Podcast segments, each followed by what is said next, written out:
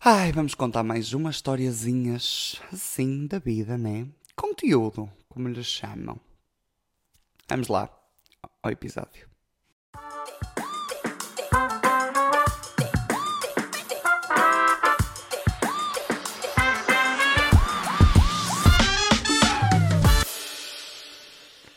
Boas, meu povo, e bem-vindos a mais um episódio do Espaço Instável. Mais uma terça-feira, mais uma semana, mais um episódio deste podcast lindo e maravilhoso que já vai no 21 episódio. Eu quero só fazer referência a isto porque eu acho chocante o facto de eu já ter produzido 21 episódios para, esse pod, para este podcast, não é? Uh, são. Uh, eu estive a fazer quantas e são quase 10 horas de gravação que eu tenho, tipo pós-editado e pós-cortes, portanto, de gravação em si. Ai, desculpem. Por isso, de gravação em si serão mais, mas é mesmo estranho pensar que eu já tive 10 horas a falar para uma câmera ou para um microfone quando ainda não tínhamos vídeo. E pronto, só queria fazer essa ressalva aqui. Antes de entrarmos para o tema, vamos então à nossa missinha da blogueira. Já sabem, se estão aí no YouTube, subscrevam, ativem o sininho, deixem um like e comentem. Se estão no Spotify, sigam no Spotify e partilhem muito o episódio. É mesmo fácil, já disse aqui e repito. Olhem a facilidade que é pegarem no vosso telemóvel, computador, onde estejam a ver e clicar partilhar episódio. E quase que é um presente, não é? Porque vocês mandam para alguém e a pessoa sabe que vocês estão a lembrar dela. Se pode ser um bocadinho mal estarem-se a lembrar dela em certos conteúdos que eu produzo, sim. Mas isso, pronto, cada um, olha, é, são escolhas. Mas partilhem, é mesmo assim, partilhem, partilhem, partilhem, partilhem.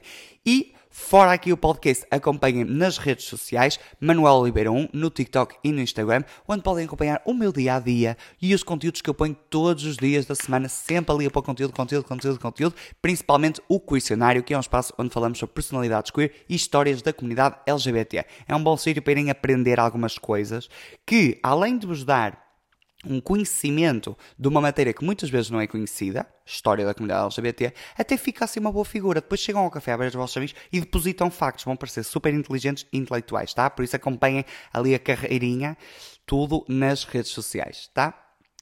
Qual é o tema de hoje? Há seis episódios atrás eu lancei um episódio que se chamava Histórias dos 20. E, na altura, eu disse-vos que tinha muitas mais histórias para contar e muitos de vocês disseram então, Manel, disseste que na, na altura se caíste a uma parte 2, nunca chegaste a fazer, uh, conta mais histórias, que é sempre bom ouvir. Vocês, pelos vistos, adoram, adoram histórias, que sejam elas sobre ex-namorados, ex-dates ou histórias random, vocês gostam. E, portanto, cá estou eu para fazer uma espécie de Histórias dos 20, parte 2. E eu cheira-me que esta Histórias dos 20 será uma sequela que vai ter vários episódios. Porque eu, cada vez que me preparo e me sento para escrever o guião eh, das histórias, não é? de pôr tópicos do que é que aconteceu, para eu me lembrar de tudo das histórias, eh, lembro-me sempre que tenho mais 30 mil histórias que poderia contar. E, portanto, neste momento eu tenho uma lista com 15 histórias eh, que poderia trazer para aqui. Tal como disse na altura, e volto a repetir. Uh, os 20, a idade entre os 20 e os 30, é uma idade em que tu ainda tens muita coisa para acontecer no futuro, ainda muita peripécia e muita coisa te vai acontecer, mas tu já tens uma certa bagagem, não é? já trazes contigo uma mala, um baúzinho, com memórias e muitas histórias para contar, que chegas ao café, conheces alguém e debitas sobre a tua vida. E por isso, eu, como já debitei tudo o que tenho da minha vida às pessoas que me rodeiam, o que é que eu achei por bem? Bem, vou contar as minhas coisas para a internet, porque é sempre bom, não é? Se, se quem está à minha volta já ouviu, quem é que falta ouvir? Pessoas estranhas que queiram saber da minha vida na internet. Isto um dia ainda me pode vir por trás de mim e me, e me morder, mas pronto. That's life. A história chama-se Ai Jerez.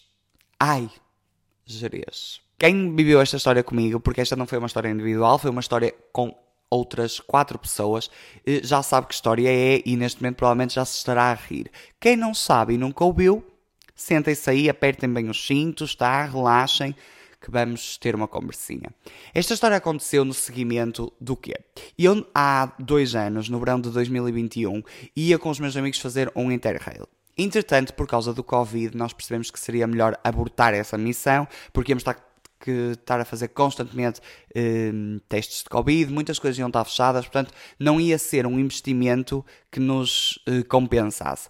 E por isso achamos que, ok, vamos fazer uma espécie de Interrail em Portugal, porque assim não temos que atravessar fronteiras e acabamos por conhecer um bocadinho melhor o nosso país, que é já algo que aconselho, eh, é uma viagem mais low budget do que fazer assim, é sempre no nosso caso foi uma viagem de um mês, mas poderia ter sido menos.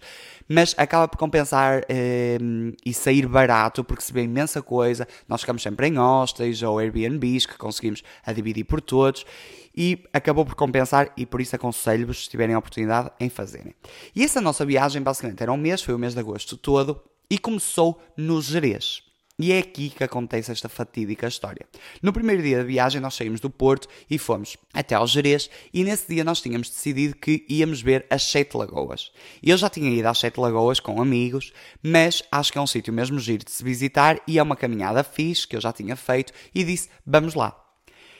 Por isso nós acordamos bastante cedo, hum, que era para chegar lá cedo, porque a nossa, o, que, o que é que nós pensamos? Eu já tinha ido, outros dois amigos meus também já tinham ido, e nós pensamos o seguinte: bem, é uma caminhada de cerca de 45 minutos, uma hora até ao sítio, e por isso não queremos apanhar assim a hora de mais calor, vamos tentar ir cedo. Fomos, temos de ter em consciência que nós éramos pessoas de uh, 20 anos, 19, 19 anos, e portanto o nosso cedo é relativo, tá? Não me levanto, não estava a caminhar às 7 da manhã, menos emoção. Uh, mas chegámos lá por volta das 10 e meia. Aquilo tem uma zona que tu vais até de carro, deixas lá o teu carro num estacionamento, não é estacionamento nenhum, é só as pessoas a porem o carro ao monte. Um, deixámos o carro e eram por volta das 10 e meia quando uh, estacionamos. Estacionamos, estivemos a preparar as coisas, a pôr nas mochilas, pôr protetor solar, porque somos pessoas responsáveis, e lá marchamos. Começamos a caminhar por volta das 11. Agora estão a pensar, ai, mas não, mas 11 já começa a ser a hora de maior calor. Tá. Ninguém quer saber, tá? É, foi a hora que deu, foi a hora que conseguimos. E o que é que aconteceu nesta história? Quando nós começamos a caminhar, eu e dois amigos meus já sabíamos o caminho porque já lá tínhamos ido. E então tomamos o caminho normal. Mas quando começamos a caminhar, fomos pelo caminho normal e entretanto aparece-nos uma placa que diz que o caminho estava fechado. Posso já avançar aqui um bocadinho na história e dar um spoiler? O caminho não estava fechado, nós é que somos burros e não percebemos que a placa não se aplicava àquele caminho. Visto isto, vimos, ai, caminho fechado, seguimos por uma seita que dizia também Sete Lagoas, outro caminho. E na altura eu lembro-me, quando vi aquele caminho, achei assim, hum, isto parece muitos mais quilómetros do que eu fiz na altura, mas que se f... vamos só. E fomos. Começamos a descer e na primeira meia hora que estávamos a caminhar, nós achamos aquele caminho incrível, porque era muito mais fácil que o outro, tinha muito mais sombra, era muito mais arejado. Arejado é sempre arejado que aquele ao ar livre, mas era. Você é burro, cara, que loucura! Como você é burro! Como estava mais sombra, estava mais fresquinho, era isso que eu queria dizer. E portanto estávamos a adorar, íamos super felizes, cantávamos a falar, super tranquilos. Até que, entretanto, passou uma hora e eu comecei a pensar, bem, nós devemos estar pertíssimo de chegar, porque o caminho é normalmente 45 minutos, uma hora, nós até viemos mais devagar, parámos ali para beber água, por isso devemos estar quase a chegar. Dito e feito, começamos a ver umas lagoas. Começamos a ver, todos felizes, a cantar aos berros, chegamos, chegamos, chegamos. Mas quando nos aproximamos, eu até começo assim com a minha amiga a dizer: Olha, estas lagoas não são nada parecidas com as que nós fomos. E de facto não eram, eram completamente diferentes. Mas, quando chegámos lá, mesmo perto das lagoas, eu pensei, bem, as lagoas são, como diz o nome, várias lagoas, que aquilo vai descendo, não é? E portanto, eu pensei, nós, em vez de entrarmos por cima, como costumamos chegar sempre, estamos a chegar por baixo. Portanto, basta-nos subir duas ou três lagoas e estamos no sítio onde costumamos sempre ir. Não aconteceu. Quando chegamos a estas lagoas, às, às lagoas fake, Estavam lá também outro grupo de jovens a tomar banho e não sei o que, que nos disseram: Ah, não, estas não são as sete lagoas, são outras lagoas. Vocês para ir para as sete lagoas têm que ir por aqui. E nós lá fomos. Na altura, como já tinha passado uma hora e eu achava que nós já estávamos mesmo perto do sítio, hum, nós falámos todos e eu disse: Ah, querem se mergulhar aqui ou não? E nós dissemos todos: Não, não vale a pena porque estamos mesmo a chegar, não vamos agora molhados. Molhamos tipo quando chegámos às sete lagoas mesmo, enchemos só as garrafas de água e seguimos. Já aí começou mal porquê? Porque hum, o caminho a seguir a essas lagoas fake já era assim uma rocha íngreme, tu tinhas que subir quase deitado, quase a escalar.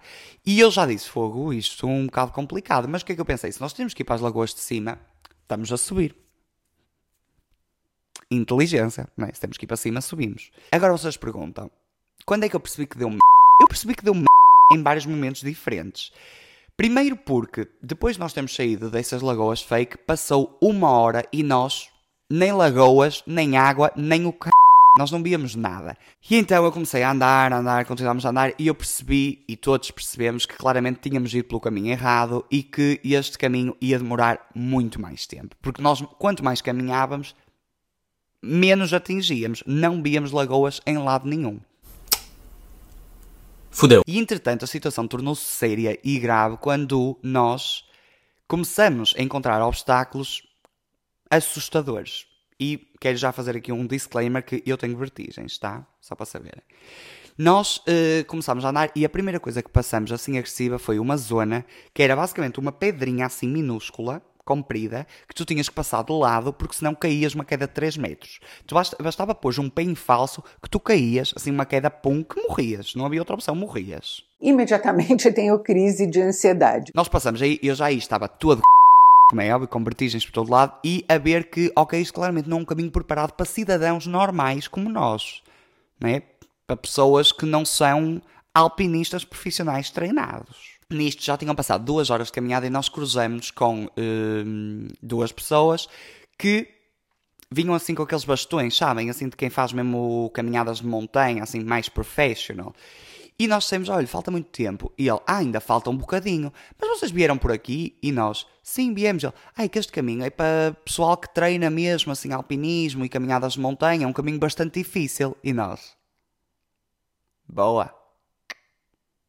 Que informação dramática. Realmente foi dramática na altura.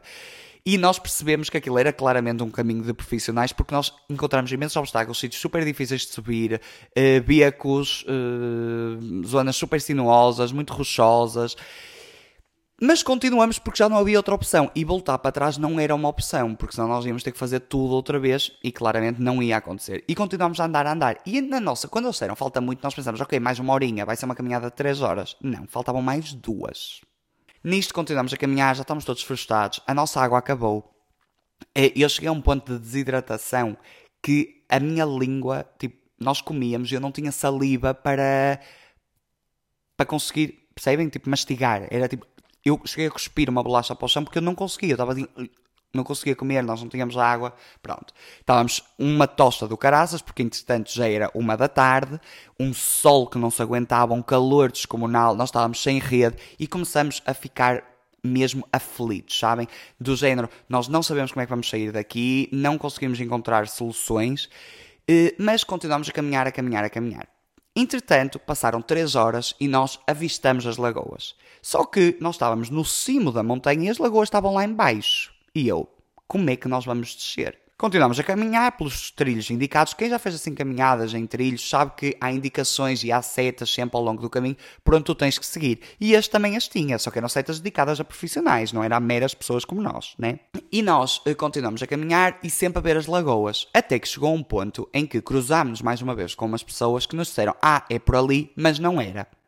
Ah, vai tomar no cu, caralho! Vai se fuder, porra! Tomamos o caminho errado. Portanto, já não bastava. Nós temos feito 3 horas de caminhada, ainda fomos dar mais uma, um, ali um tour de meia horita, não sei, para ver as vistas, para passear. Já não era frustrante que chegue, mais frustrante ficaria.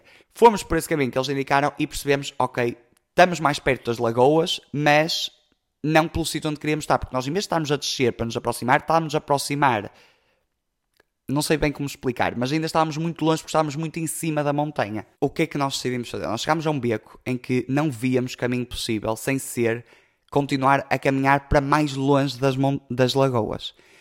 E havia, nesta altura nós já estávamos todos frustrados, todos completamente a passar-nos de escola, não é? Uh, que só queríamos sair dali. Eu já estava mesmo numa Tipo, nós chorávamos, estávamos desesperados, eh, cheios de sede, cheios de calor, eh, sem rede, sem forma de contactar ninguém. Eh, víamos as lagoas, mas não conseguíamos chegar lá. E nisto, vimos uma zona assim em que tinha, pá, assim, uma queda, pá, de 2 metritos.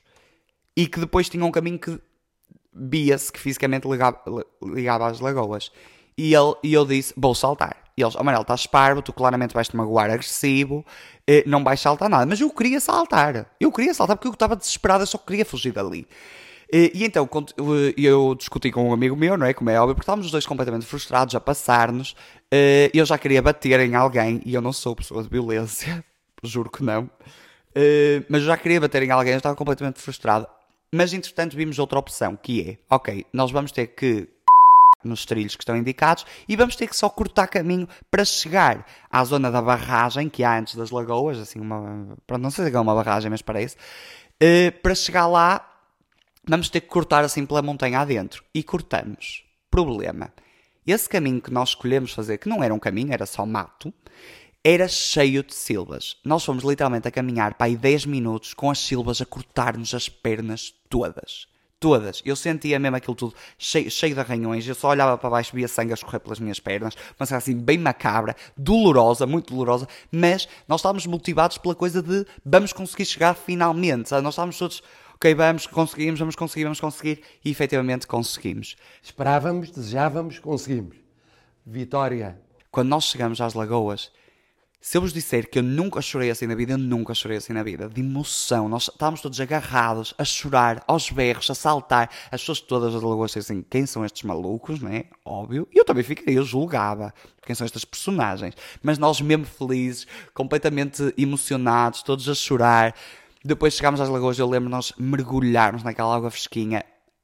Foi um alívio, foi, foi doloroso porque eu tinha as pernas todas em ferida, foi, tínhamos todos, cheios de arranhões, tínhamos as pernas num estado lastimável, mas foi mesmo bom descansar, chegar. Foi um episódio que eu trouxe para aqui porque foi mesmo frustrante. Eu, hoje em dia nós falamos disso eu, com os meus quatro amigos que estavam lá e rimos-nos, mas na altura foi mesmo um pesadelo. Eu acho que nunca me senti tão agobiado e mesmo sem saber, sabem quando vocês estão literalmente que olham para cima e é tipo, por favor, alguém que me tira daqui. Eu estava nesse estado mesmo. Eventualmente chegámos às lagoas, depois para ir embora tomamos o caminho dos 45 minutos, que foi super fácil, nós íamos todos fixos, íamos a fumar cigarros no meio, sem atirar beatas para o chão, tá? Se vão a fumar em algum sítio, primeiro tenham cuidado por causa dos incêndios e guardem as beatas no vosso maço, depois deitam ao lixo. Imagina, nós íamos todos contraídos que parávamos, fumávamos cigarro, estávamos super tranquilos, bebíamos da fonte, super assim, cantávamos, íamos mesmo tranquilos porque já sabíamos que íamos, em vez de fazer uma caminhada de 4 horas a um sol que ninguém aguentava. Não, uh, fomos por um caminho tranquilo, já assim, final de tarde, bem bom. Esta foi de facto uma história traumatizante, mas coisa dá para rir. Na altura custou, mas hoje, pronto. Eu depois lembro perfeitamente de chegar às Lagoas, que finalmente voltei a ter rede no telemóvel, tinha não sei quantas chamadas da minha mãe, porque eu disse à mãe, vou agora sair daqui, uh, 45 minutos e estou nas Lagoas, depois ligo-te. Liguei. Não, porque tive 4 horas a caminhar. Amigos, olha, se não sabem, fiquem em casa parados, é o que eu tenho a dizer. Com isto, eu já me estou a estender aqui muito, eu demorei imenso tempo a contar esta história, não estava à espera, mas portanto eu acho que vou terminar o episódio por aqui e trago as outras histórias que tinha planeado noutro episódio. Parece-vos bem? A mim parece. O podcast é meu, isso a mim parece, portanto está tudo bem. Essa é a pergunta que nunca para de chegar nas minhas redes. Narcisismo tem cura? Já sabem, não se esqueçam de acompanhar, subscrevam, deixem like, comentem, digam se estão a gostar destes vídeos, se não, se estão a gostar do Espaço Instável. Já vamos no 21 episódio, espero que sim, que estejam a gostar tanto como eu gosto de fazer este conteúdo. Mas deixem aí nos comentários o que é que acharam desta história. Hum, histórias parecidas que tenham, não sei, contem-me coisas da vossa vida. Mas foi isso, mais uma terça-feira, mais um episódio do Espaço Instável. Para a semana voltamos, provavelmente com mais histórias, porque hoje estendem muito a contar uma e tenho que acabar as outras, tá? Muitos beijinhos, um beijo muito grande e até o próximo episódio do Espaço Instável. Beijo!